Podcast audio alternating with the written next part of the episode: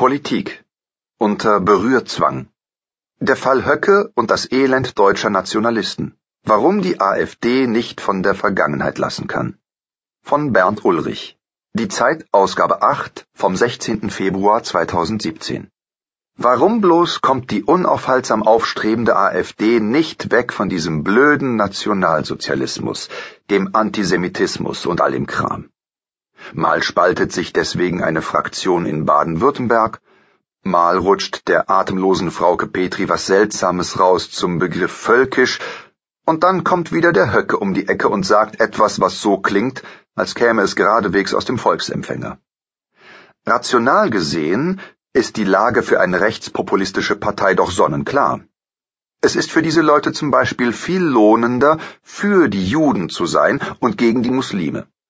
Politisch noch ergiebiger ist es sogar, wegen des muslimischen Antisemitismus gegen Muslime zu sein. Darum haben sich etwa Marine Le Pen oder Gerd Wilders von allem losgesagt, was mit diesem dunklen Gestern zusammenhängt. Für eine rechte Partei in Deutschland ist das noch viel wichtiger, weil es hierzulande bei dem Thema besondere Empfindlichkeiten gibt. Wieso kann die AfD sich trotzdem nicht zusammenreißen? Wieso leidet sie unter diesem manischen Berührzwang? Gemein, alle haben ein schönes, stolzes Gestern, nur wir nicht. Das hat zu tun mit einem spezifischen Dilemma reaktionärer Politik in diesem Lande. Wer in Frankreich zurück will in eine bessere Zeit, der kann davon ein Bild erzeugen, der spricht von jenen idyllischen Zeiten, als proletarisch veranlagte Arbeiter Citroën gebaut haben, die noch richtig schön waren, danach rauchten sie eine Gauloise, die keinen Krebs erzeugte, und über allem weht würdig die Tricolore. Auch die Niederlande können sich mit etwas Willkür an bessere Zeiten erinnern. Vorhangfreie Fenster, morgens eine Flasche Fla vor der Tür, beim Fußball Weltmarktführer und darüber das Königshaus. Alle haben ein schönes Gestern, nur wir nicht. Immer kommt sie dazwischen, die Vergangenheit. Und das bringt unsere Nationalisten regelmäßig schier um den Verstand. Darum müssen sie immerzu an der Narbe kratzen.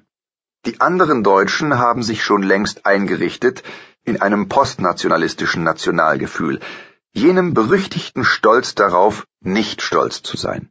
Sie glauben, dass dies gerade deswegen ein gutes und erfolgreiches Land ist, weil es die Vergangenheit aufgearbeitet hat und damit nicht aufhört, weil es sich ihr gestellt und daraus Schlüsse gezogen hat, kein Zentralismus, kein Autoritarismus, kein Militarismus, Respekt vor Minderheiten, eine gewisse Offenheit gegenüber dem Fremden.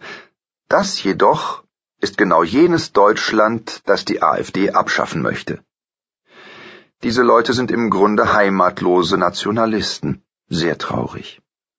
Nun will Frauke Petri, die mit dem Völkischen, Björn Höcke, den mit dem Schandmaul, aus der Partei ausschließen. Rechts von ihr soll es keine demokratisch legitimierte Kraft geben. Dabei klafft zwischen den beiden höchstens machttaktisch ein Abgrund. Vergangenheitstechnisch liegen höchstens Nuancen zwischen Völkisch und Schandmaul, eher was für Spezialisten. Und am Ende lässt sich das deutsche Nationalistendilemma ohnehin nicht auflösen, es wird auch ohne Höcke nicht aus der AfD verschwinden. Dieses Problem stellt für die AfD die Obergrenze ihres politischen Potenzials dar.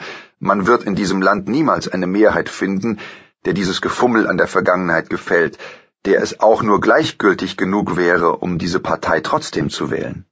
Weil die Deutschen so anständig sind? Eher, weil sie nicht blöd sind. Nationalismus ist für Frankreich nett, für die Italiener anstrengend und in Österreich ein bisschen albern. In Deutschland ist er schlicht geschäftsschädigend. Umgekehrt besteht allerdings genauso wenig ein Grund aufzuatmen, denn die AfD wird sich auch jetzt nicht zerlegen.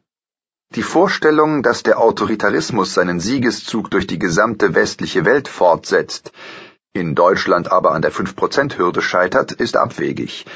Deutschland wird mit der AfD leben müssen. Die AfD wird mit ihrem verkorksten und verzweifelten Nationalismus leben müssen.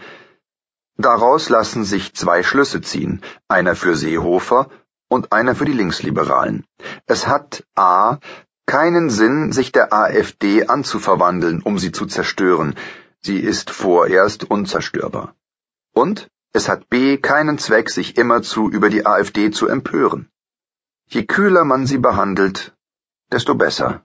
Und am Sonntag dann ein Spaziergang durchs Stehlenfeld.